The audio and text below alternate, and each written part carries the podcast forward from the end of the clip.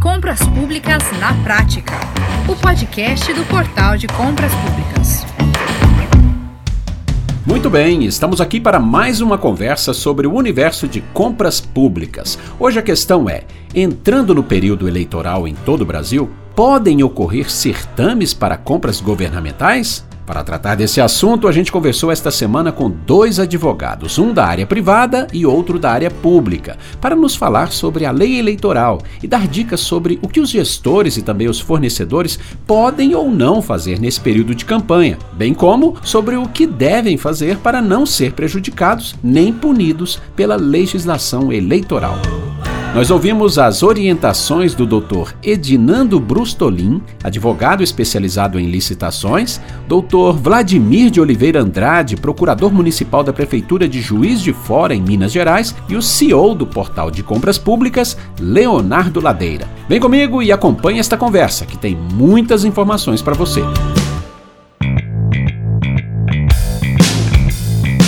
Doutor Edinando, Período de eleições municipais no Brasil. Afinal, o que pode e o que não pode ser feito em termos de compras governamentais? Olha só, Max. É, primeiro a gente tem que entender que é, a administração pública ela não para, né? A sociedade continua as suas as demandas sociais continuam, as demandas da população continuam e a administração pública não fica de braços atados enquanto ocorre o período eleitoral. Né? O que se tem, então, de um lado, é aquilo que a gente chama de princípio da continuidade do serviço público. Né? As demandas permanecem, a administração precisa se abastecer de bens, de serviços, precisa contratar é, aquelas atividades que são postas diretamente à população, coleta de lixo, é, operação do sistema de água, de esgoto, né? O transporte público precisa funcionar, é claro que com as restrições nesse momento da pandemia, mas não é porque estamos no período eleitoral que as demandas da administração pública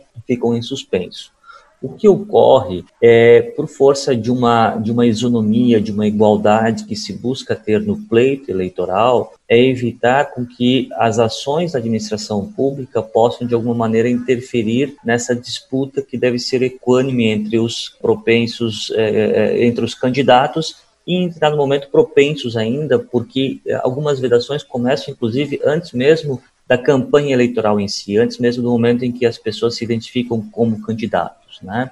Nós temos, por exemplo, e uma delas talvez até mais significativa, que é a limitação de gastos com publicidade institucional, né? A administração pública tem obrigação de ser transparente com suas ações, né? embora ela tenha, na grande maioria, o seu diário oficial, por exemplo, mas ela também tem a publicidade no jornal, publicidade na rádio, até mesmo publicidade na televisão, para prestar contas do que ela faz. Né? E a administração pública, nesse momento, no ano da eleição, o, o, o órgão onde há o pleito eleitoral, no caso aqui nos municípios, a administração pública tem um, primeiro uma limitação de gastos com publicidade, que vale no primeiro semestre, então ela não pode extrapolar a média do que ela vinha fazendo nos anos anteriores, né? E segundo lugar, mais próximo à eleição, ela tem uma vedação, ela sequer deve realizar gastos com publicidade adicional naquele período que antecede o pleito. E isso, obviamente, faz reflexo nas contratações administrativas desse órgão, né?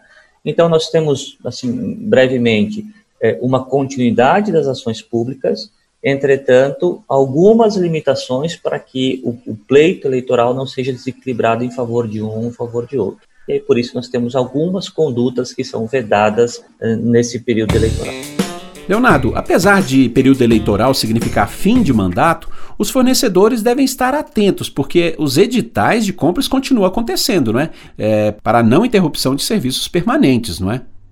Exato, normalmente. E é muito importante que o fornecedor entenda que tem certas coisas que normalmente são licitadas no final do ano e que vão continuar sendo licitadas no final do ano, independente de, tá, de, de haver uma mudança de governo ou não. Então, são oportunidades que não vão ser adiadas, elas vão acontecer. Doutor Vladimir, é ano eleitoral, mas estamos também num período de pandemia. A Lei 13.979 dá segurança jurídica para negócios públicos feitos nesse momento?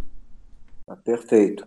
É, nós estamos trabalhando agora, nesse período agora da, da Covid, do enfrentamento à Covid, com o que nós chamamos de direito provisório. É o direito que foi criado somente para esse período do enfrentamento à Covid.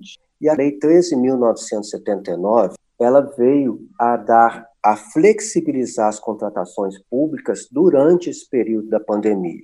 Então, nesse contexto agora, a legislação eleitoral não interfere. É, a lei é, 13.979 ela é mantida da forma que está, com todas as flexibilizações que existem, e nós continuamos é, normalmente licitando para atender a questão do enfrentamento da pandemia. Então, a lei 3979 veio criar algumas facilidades, dentre elas o pregão com prazos reduzidos.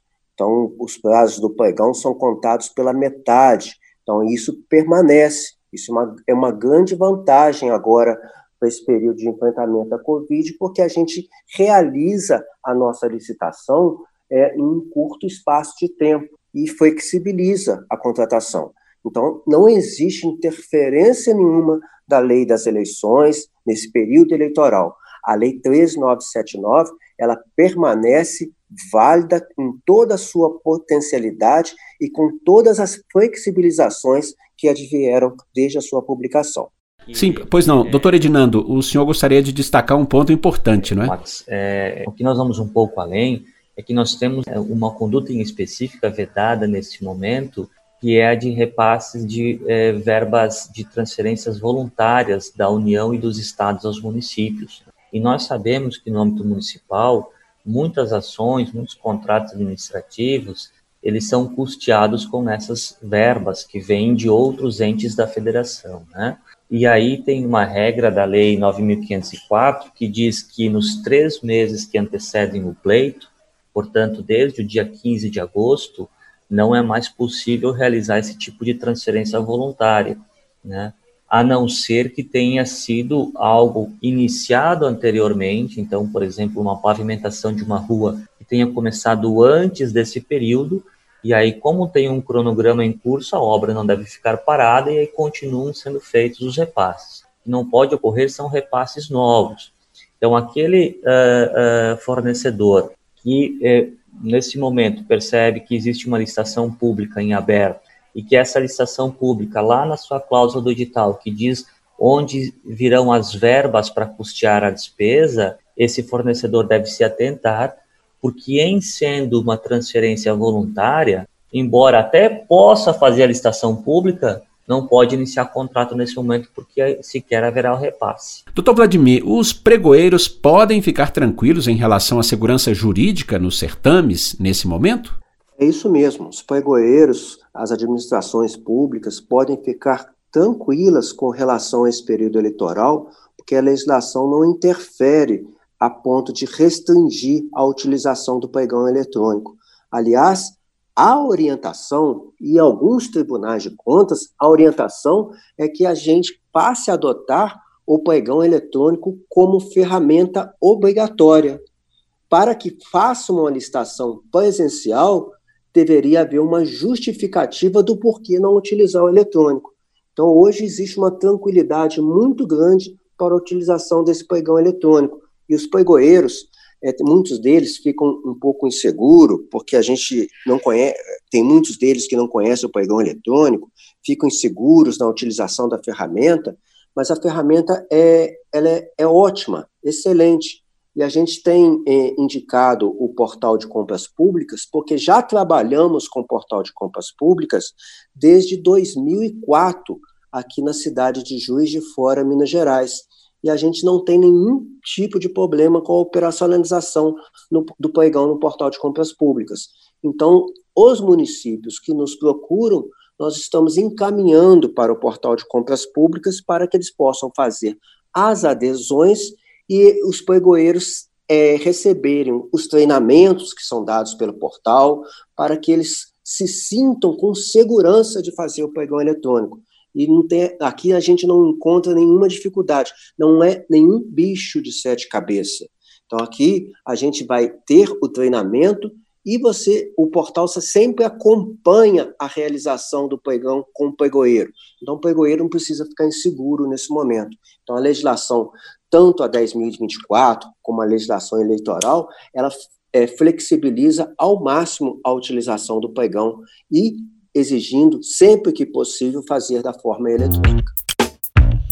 E, Leonardo, o portal de compras públicas é uma importante ferramenta para esse momento, né? tanto para compradores quanto para fornecedores, não é isso?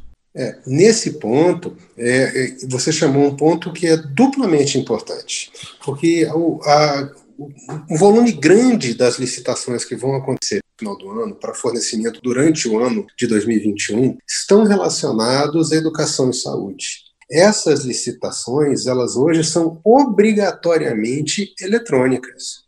Então, isso é uma coisa que é o primeiro ano onde essa obrigação é aplicada de forma concreta para municípios, principalmente. Vários estados já faziam isso, o governo federal também, mas municípios, a obrigação de fazer eleição é, eletrônico começou durante o ano de 2020. Então, essas licitações, que são normalmente serviços continuados, aí vem transporte escolar, é, material hospitalar, é, merenda, diversos serviços que vão ser usados ao longo de 2021 costumam ser licitados no, na virada do ano é, vão continuar sendo, e o que mudou é que agora eles têm que ser eletrônicos, eles até podiam ser presenciais.